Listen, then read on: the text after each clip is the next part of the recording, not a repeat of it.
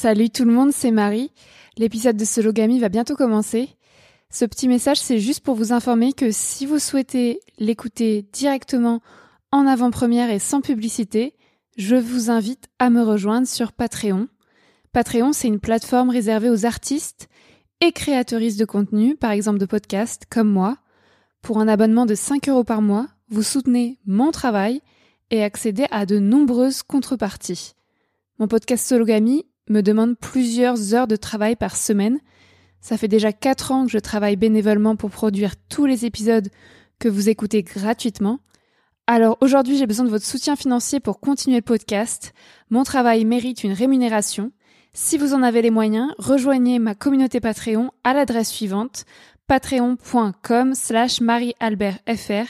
J'ai mis le lien dans la description du podcast. Grâce à votre abonnement, vous pourrez donc écouter les prochains épisodes de Sologamy avant tout le monde et sans publicité, et suivre les coulisses de mon travail au quotidien. Merci et à bientôt sur Patreon. Cool fact a crocodile can't stick out its tongue. Also, you can get health insurance for a month or just under a year in some states. United Healthcare short term insurance plans, underwritten by Golden Rule Insurance Company, offer flexible, budget friendly coverage for you. Learn more at uh1.com. Quality sleep is essential for boosting energy, recovery, and well being. So, take your sleep to the next level with Sleep Number. With a Sleep Number smart bed, you can individualize your comfort level and enjoy a better sleep night after night. JD Power ranks Sleep Number number 1 in customer satisfaction with mattresses purchased in-store. And now the Queen Sleep Number C4 smart bed is only $1,599, a saving of $300 only for a limited time. For JD Power 2023 award information, visit jdpower.com/awards. Only at Sleep Number stores or sleepnumber.com. Hey, I'm Ryan Reynolds. Recently, I asked Mint Mobile's legal team if big wireless companies are allowed to raise prices due to inflation. They said yes. And then when I asked if raising prices technically violates those onerous two-year contracts, they said, "What the f*** are you talking about? You insane Hollywood ass." So to recap, we're cutting the price of Mint Unlimited from $30 a month to just $15 a month. Give it a try at mintmobile.com slash switch. $45 upfront for three months plus taxes and fees. Promo rate for new customers for limited time. Unlimited more than 40 gigabytes per month. Slows. Full terms at mintmobile.com.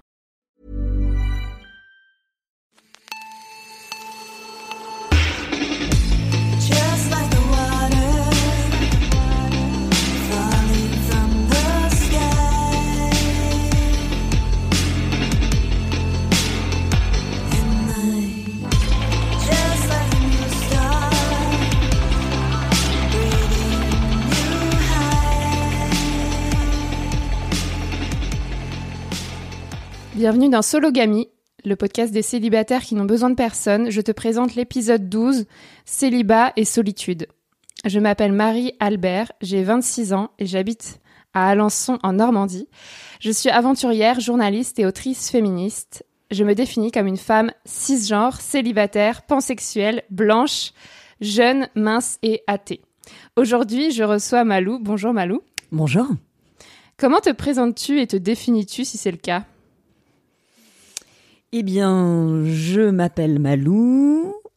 Alors, ce n'est pas mon vrai prénom, mais c'est le prénom que je garde puisque euh, a précédé mon nom de baptême administratif. Euh, je me définis comme une femme euh, non binaire, racisée, féministe, célibataire, désormais depuis pas très longtemps. Et voilà. Ok, merci Malou. Donc dans ce podcast, je donne la parole à des personnes célibataires et minorisées pour discuter des différentes réalités du célibat dans ce pays. Je sors une émission mensuelle le premier mardi du mois. Donc aujourd'hui, on va discuter de célibat et de solitude, comment on gère sa solitude, comment vivre euh, célibataire en tant que meuf euh, lesbienne, euh, bi en territoire rural ou semi-rural, comment pécho quand on est LGBT+, et en plus en temps de Covid. C'est toi Malou qui a choisi ce thème. Euh, tu viens de dire que tu étais non-binaire, tu veux que je mette comment les adjectifs? Eh bien, tu peux me genrer au féminin. Ok, merci. Donc euh, la question traditionnelle, qu'est-ce que ça veut dire pour toi être célibataire? Et ah là là, mon Dieu, bah être célibataire, euh, qu'est-ce que ça veut dire? Pour moi, euh, ça veut dire justement être seul. Et c'est le grand drame de ma vie puisque j'ai découvert, enfin, je le sais depuis quand même un petit moment, mais que euh, j'ai une grande, grande peur de la solitude.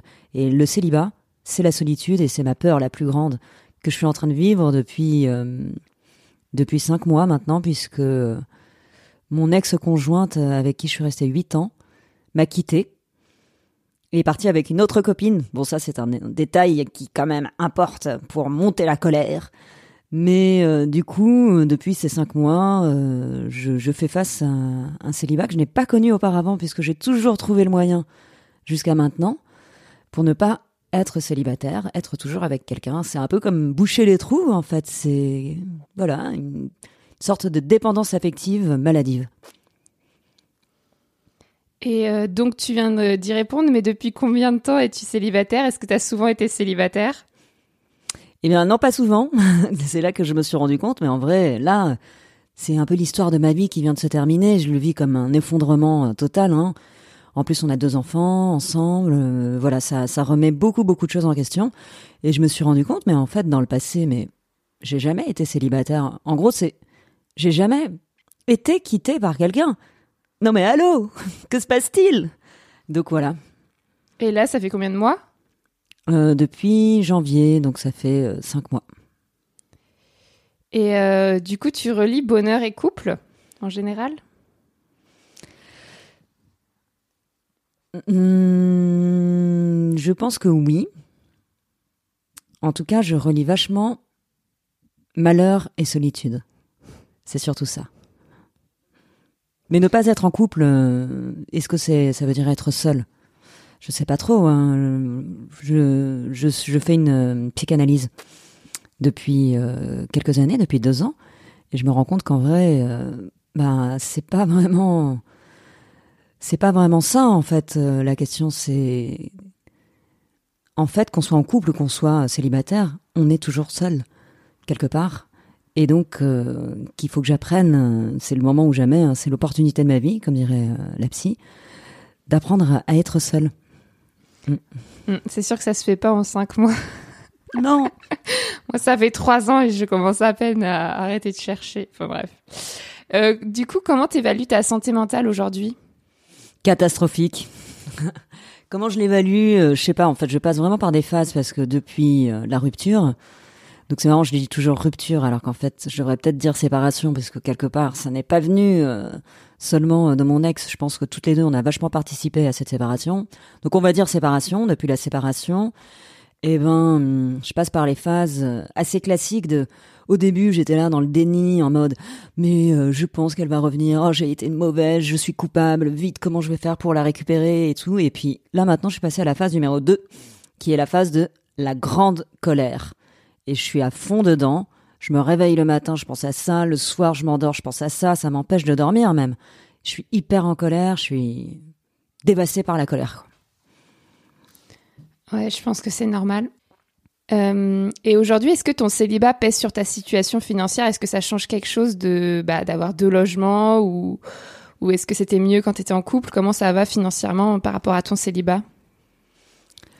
C'est vrai que la question financière, bon, moi j'ai la chance de pas trop me la poser jusqu'à présent. euh, donc on était mariés, on est toujours mariés.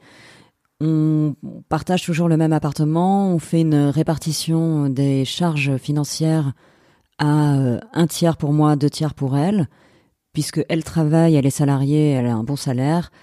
Et moi, je suis intermittente du spectacle. En vrai, c'est plutôt permanente du chômage. Et donc du coup, euh, on a réparti comme ça, c'est assez juste, moi ça me convient.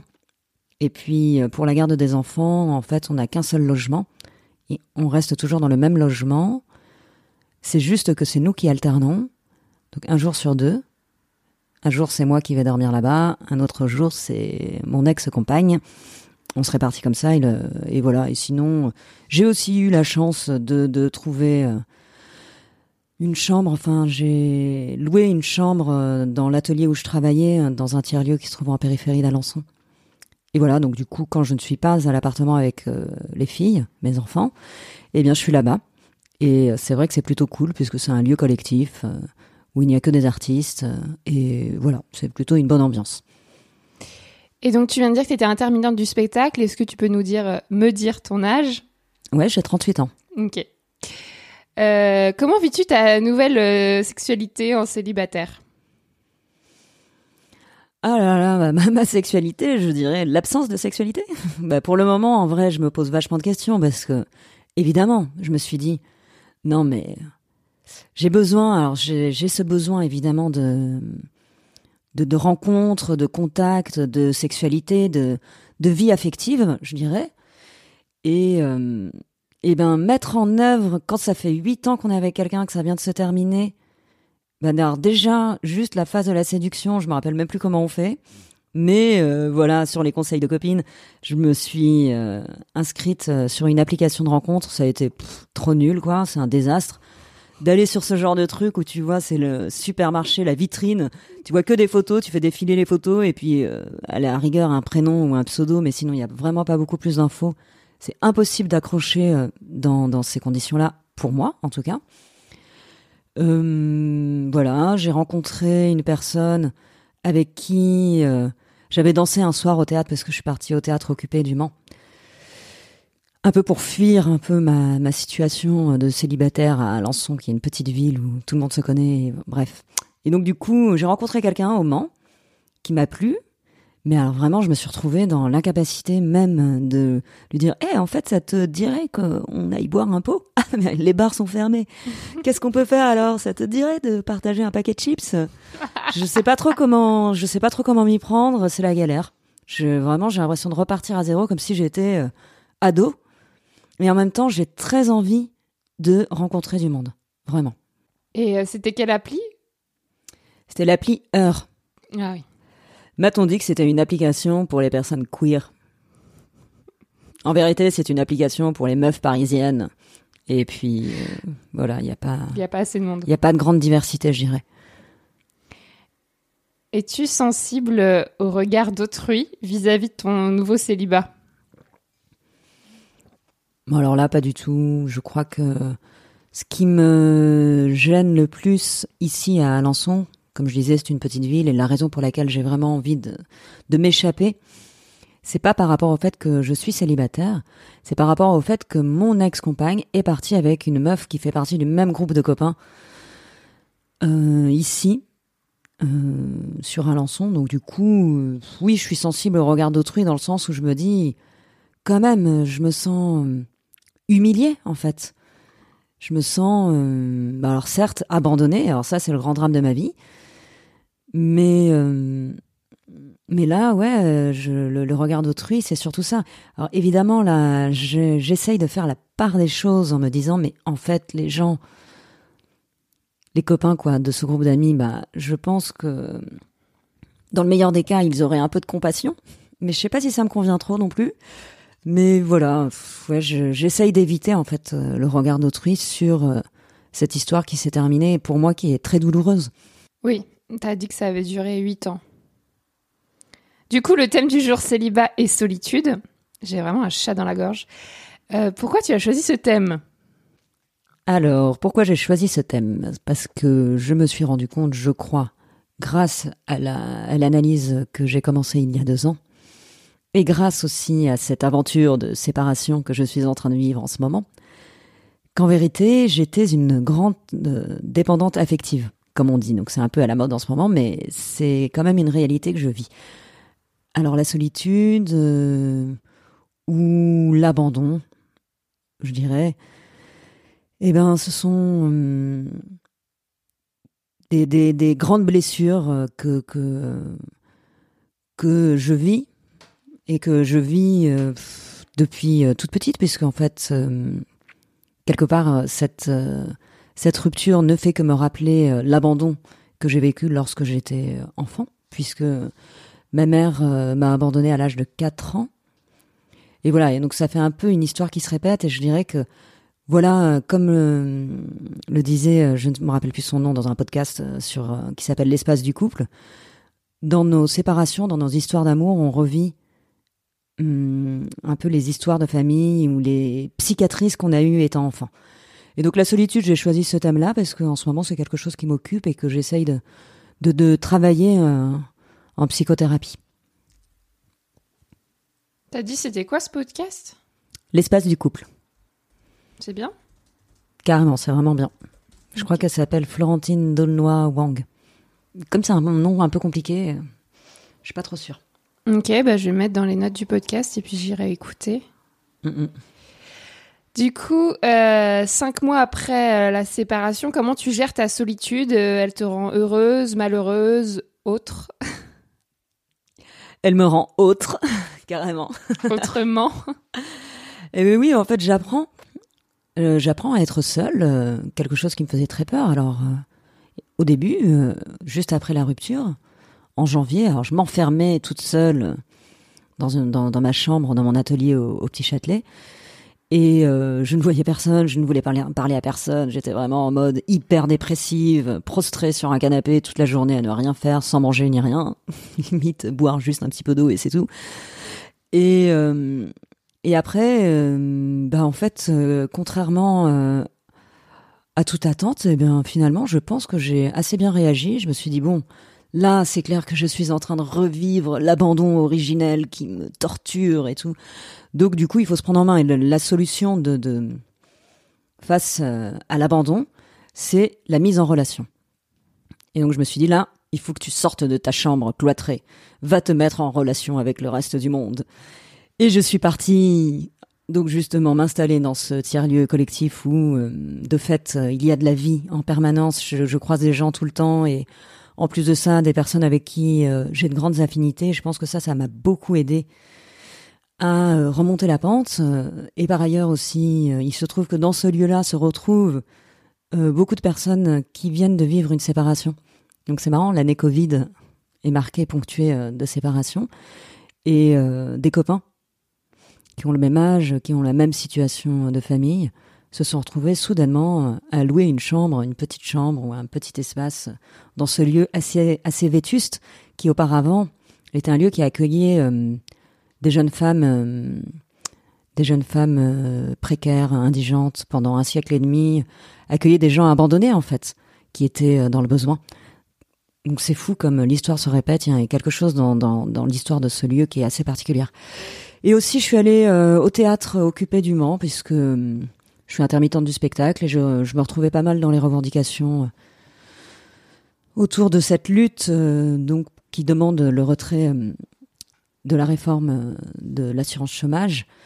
Je suis allée pas mal au théâtre euh, occupé euh, les nuits, les nuits où je n'avais pas mes enfants. Et ça aussi, ça m'a vachement aidé à reconnecter avec le monde et à recommencer à travailler aussi, puisque j'ai fait des liens qui m'ont permis d'ouvrir des portes sur des travails futurs. Hey, I'm Ryan Reynolds. Recently, I asked Mint Mobile's legal team if big wireless companies are allowed to raise prices due to inflation. They said yes. And then when I asked if raising prices technically violates those onerous two year contracts, they said, What the f are you talking about, you insane Hollywood ass? F- So to recap, we're cutting the price of Mint Unlimited from $30 a month to just $15 a month. Give it a try at mintmobile.com slash switch. $45 upfront for three months plus taxes and fees. Promo for new customers for limited time. Unlimited more than 40 gigabytes per month. Slows. Full terms at mintmobile.com. A lot can happen in three years, like a chatbot may be your new best friend. But what won't change? Needing health insurance. United Healthcare Tri Term Medical Plans, underwritten by Golden Rule Insurance Company, offer flexible, budget friendly coverage that lasts nearly three years in some states. Learn more at uh1.com. Trop intéressant. Euh, du coup, moi aussi, je suis dépendante affective et, euh, et au début de, de mon célibat, j'essayais de rencontrer. euh, Enfin, je voulais me remettre en couple et puis après, comme toi, j'ai j'ai essayé de me mettre en lien avec d'autres personnes, de faire communauté. Et aujourd'hui, mon rêve, ce serait de vivre euh, dans une communauté où j'ai mon espace privé, genre ma cuisine, ma, ma, ch- ma chambre, ma salle de bain, mais où il y a des contacts récurrents avec euh, avec autrui qu'on partage plus que juste mon voisin à qui je n'adresse jamais la parole. Enfin voilà, dans la saison 2 de Sologamy, on fera un épisode sur euh, l'habitat justement. J'ai trouvé une personne qui veut parler de bah, comment vivre célibataire, mais en communauté avec d'autres gens. Et donc, euh, tu m'as parlé aussi de ce sujet quand on a préparé l'épisode. euh, c'est comment d'être euh, meuf et lesbienne ou non-binaire et lesbienne en territoire semi-rural? C'est comment Bah pour le coup, c'est aussi une grande solitude. C'est un grand moment de solitude puisque être LGBT en milieu rural, en plus en temps de Covid, ça veut dire que c'est l'isolement assuré parce que c'est très dur de rencontrer du monde. Voilà, c'est en étant célibataire et en recherchant à rencontrer du monde, hein, j'entends. Donc oui, c'est très dur de rencontrer du monde. Je sais pas quoi dire de plus. C'est euh, voilà, c'est difficile. C'est pour ça que je suis obligée de me tourner vers va plutôt euh, construire de relations amicales, des choses comme ça.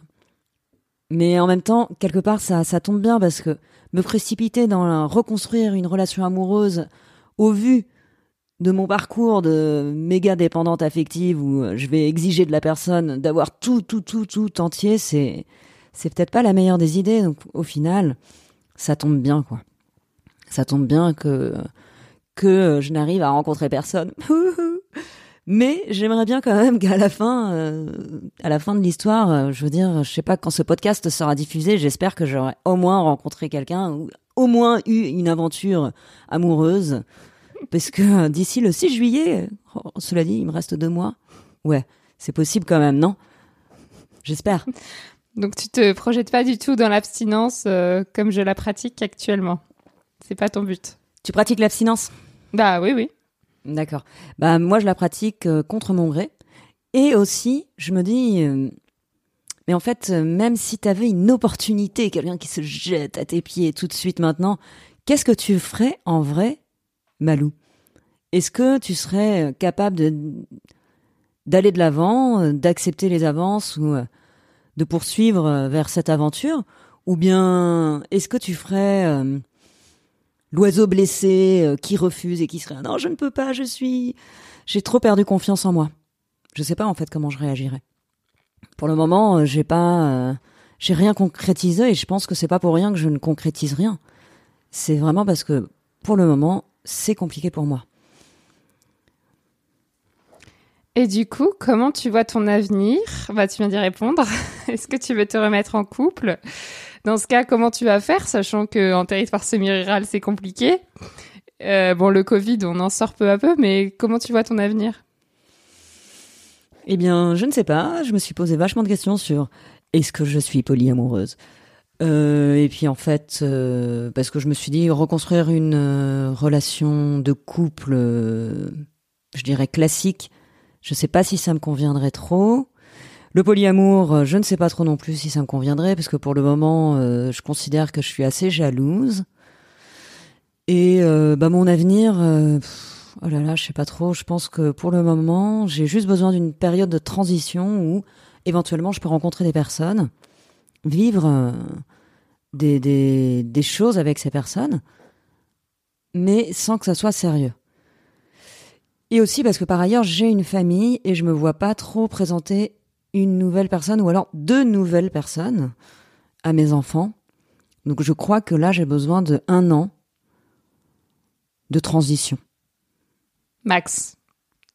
Mm, Ouais, peut-être que l'année prochaine, je retomberai dans le panneau du couple classique et de l'engagement.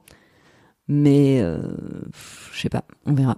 Est-ce que tu penses vraiment qu'on peut en sortir de la dépendance affective? Moi, je me dis que je serai toujours comme ça et qu'il faudra toujours que je me méfie en fait des relations, à pas euh, vampiriser la personne et à pas faire tout euh, peser sur les épaules de la personne, mon bonheur, etc. Est-ce que tu penses qu'on peut vraiment en sortir?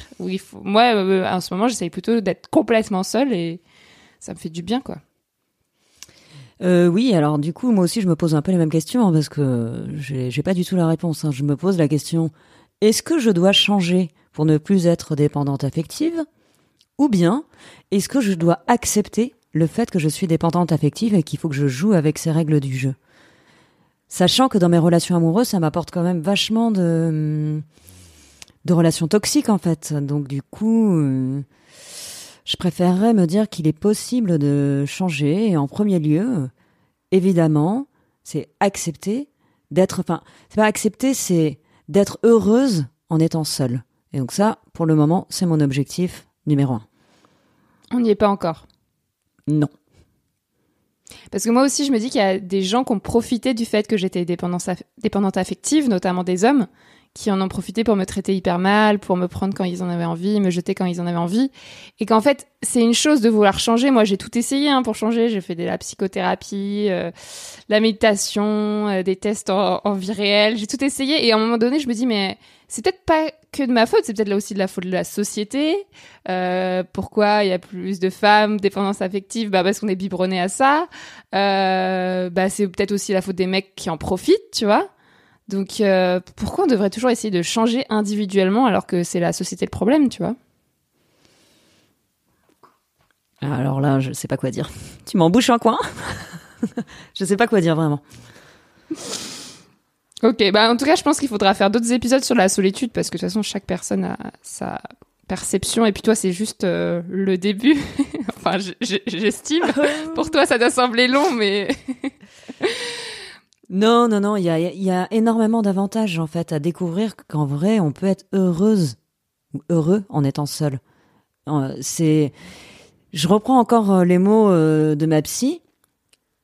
Elle disait que c'était l'opportunité de ma vie à saisir pour pouvoir avancer et puis en fait faire les choix et prendre les décisions qui sont importantes euh, pour moi ce qui n'était pas le cas auparavant parce que quand j'étais en couple, j'ai toujours été en couple, eh ben c'était souvent l'autre qui décidait pour moi. Et je me soumettais à cette relation de couple en me disant il faut que je sois, il faut que je, réponde, euh, je réponde à ses attentes pour pouvoir être aimé. Parce qu'en fait c'est ça, hein, c'est l'addiction à l'amour, hein, la dépendance affective. Et là puisque euh, c'est en fait, je dirais, je compare souvent ça, c'est marrant, à la dépendance à l'alcool. Parce que j'ai fait un grand travail de pour sortir de la dépendance à l'alcool l'année dernière. Et euh, là, j'en suis sortie depuis, euh, je dirais, cinq mois, euh, pile le moment. Enfin, c'est très bizarre, mais bon, c'est comme ça. Et donc, du coup, je, me- je me dis que ce travail de d'accepter la solitude, de vivre sa solitude heureuse, c'est exactement le même, la même chose que l'abstinence heureuse. C'est comme ça qu'on dit concernant les malades de l'alcool. Et donc voilà, c'est ça, euh, c'est ça. Donc j'ai l'expérience avec l'addiction à l'alcool. Maintenant, il faut que je mette en œuvre avec cette autre addiction qui est celle de l'addiction à l'amour. ouais. Et moi, euh, je me disais aussi qu'il fallait que je sois heureuse seule. Et maintenant, je cherche plus forcément le bonheur parce que je trouve que c'est un peu difficile à trouver, pareil, dans cette société. Donc moi, je parle plutôt de sé- sérénité, en fait. Euh, pas avoir des émotions fortes, euh, trop de bonheur, trop de malheur, juste être un maximum sereine. Parce que je trouve que c'est aussi une injonction à être heureuse tout le temps. euh, c'est, faire porter une responsabilité. Tu vois, quand ta psy, elle te dit, euh, c'est une immense chance, ou je sais pas ce qu'elle t'a dit, euh, c'est, dur aussi. Tu dis, bah ok, il faut que j'y arrive, il faut que je sois heureuse. Et des fois, moi, j'ai juste cherché la sérénité. À un moment, j'avais plus envie de souffrir. Et je me suis dit, mais c'est pas le bonheur que je vis, c'est juste euh, arrêter de souffrir, tu vois. Et du coup, euh, ouais, je parle plutôt de sérénité, mais bon, il se trouve qu'aujourd'hui je suis heureuse, donc c'était pas ce que je cherchais, mais je l'ai trouvé quand même. Bah c'est super, ça, ça me redonne confiance carrément. Bah oui. Du coup, euh, j'ai fini pour mes questions et là, euh, on arrive à la fin. Je voulais que tu dises aux auditeuristes comment on se connaît, parce que du coup, euh, les gens ne savent pas comment on se connaît. Malou Eh bien, on s'est rencontrés par le biais du collectif du- des droits des femmes d'Alençon. Il y a peut-être euh, un an, je crois, quand tu es arrivé à Alençon, et c'est par ce biais-là, euh, voilà, qu'on a milité ensemble et qu'on a échangé, qu'on s'est rencontrés, et que je me retrouve ici devant le micro euh, chez toi, euh, à partager une expérience très personnelle qui est celle euh, du célibat. Et on a fait des collages féministes de folie ensemble. Exactement. Et euh, la dernière question, c'est ta question. Donc, euh, est-ce que tu veux parler d'un projet que tu as, d'une œuvre culturelle que tu recommandes ou d'un d'un sujet sur lequel tu veux attirer l'attention des auditoristes? Est-ce que tu as un dernier mot à ajouter? Euh, Tu peux réfléchir. hein. Eh bien oui, juste avant le début de cette interview, on parlait, on parlait d'édition et il se trouve que j'ai écrit un roman sous le coup de la colère ou de la douleur, je ne sais pas. Puisque c'est ça aussi, hein, les chocs émotionnels, ça permet, euh, ça amène euh, parfois euh, à, à- à écrire ou à créer. Et donc moi, c'est un peu comme ça que je fonctionne. C'est comme ça que j'ai fait, par exemple, avec euh, l'arrêt de l'alcool, j'ai écrit un recueil de poèmes sur euh, l'alcoolisme au féminin. Et là, euh, j'ai écrit un roman que je viens juste de terminer très très récemment sur la, la rupture. Ça s'appelle Rupture prématurée. Donc ça parle, euh, ça parle de la dépendance affective. euh, Ça parle de ma relation que j'ai eue avec euh, mon ex. Et ça parle aussi euh, de la naissance de notre deuxième enfant qui est né prématuré et qui, je pense, à mes yeux, a eu une grande part dans l'histoire de la déroute que nous avons vécue. Et du coup, Malou, euh, où est-ce qu'on peut suivre ton travail euh, sur Internet, peut-être? Eh bien, je vous invite euh, à aller sur ma page Facebook qui s'appelle Transtopie. Donc, euh, ça s'écrit T-R-A-N-S-T-O-P-I-E. Et voilà, donc c'est une euh, page euh, qui, qui qui qui retrace un peu tous les projets que j'ai montés, donc notamment ce recueil poétique sur l'alcool dont j'ai parlé auparavant, mais aussi les spectacles des spectacles féministes que je monte en règle générale pour la rue. Et voilà, et peut-être prochainement, j'espère, l'édition de, de, de ce roman sur la rupture. Ok, bah, je mettrai ça en note du podcast. Parce que du coup, moi, je, je t'ai déjà en ami sur Facebook, mais je pense qu'il y a beaucoup de gens qui aimeraient te suivre. Cet épisode était passionnant.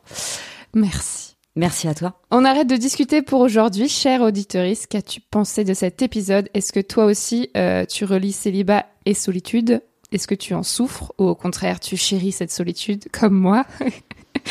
Ça fait quoi de vivre seul en ville, à la campagne, à la mer, à la montagne? Écris-moi pour me le dire. Mon pseudo, c'est Marie-Albert FR sur Facebook, Twitter, Instagram, etc., etc. Et si tu as aimé ce douzième épisode et que tu veux soutenir Sologamy, je t'invite à lui mettre 5 étoiles, à le commenter sur Apple Podcast. Tu ne l'as toujours pas fait, j'attends. Tu peux aussi le partager avec tes proches. Euh, voilà, je pense que cet épisode parlera à beaucoup de personnes. Et participer à ma cagnotte en ligne pour soutenir mon travail. En ce moment, je fais un tour de France à pied en solitaire contre les violences sexistes et sexuelles. Il s'appelle le Survivor Tour. Tu le sais peut-être. Tu peux me suivre sur mes réseaux sociaux ou écouter mon autre podcast, Marie sans filtre, dans lequel je raconte mon aventure. Et donne, si tu veux ou si tu le peux, euh, un euro à ma cagnotte pour contribuer au financement de mon matériel ou de mon podcast, de mes podcasts. J'ai mis le lien dans la description de cet épisode. Merci. Et on se voit le mois prochain, en août, pour euh, le dernier épisode de la saison 1, dans lequel je rencontrerai une, une autre habitante d'Alençon. Euh, voilà. Au revoir Malou. Au revoir. Merci. Just like the water falling from the sky.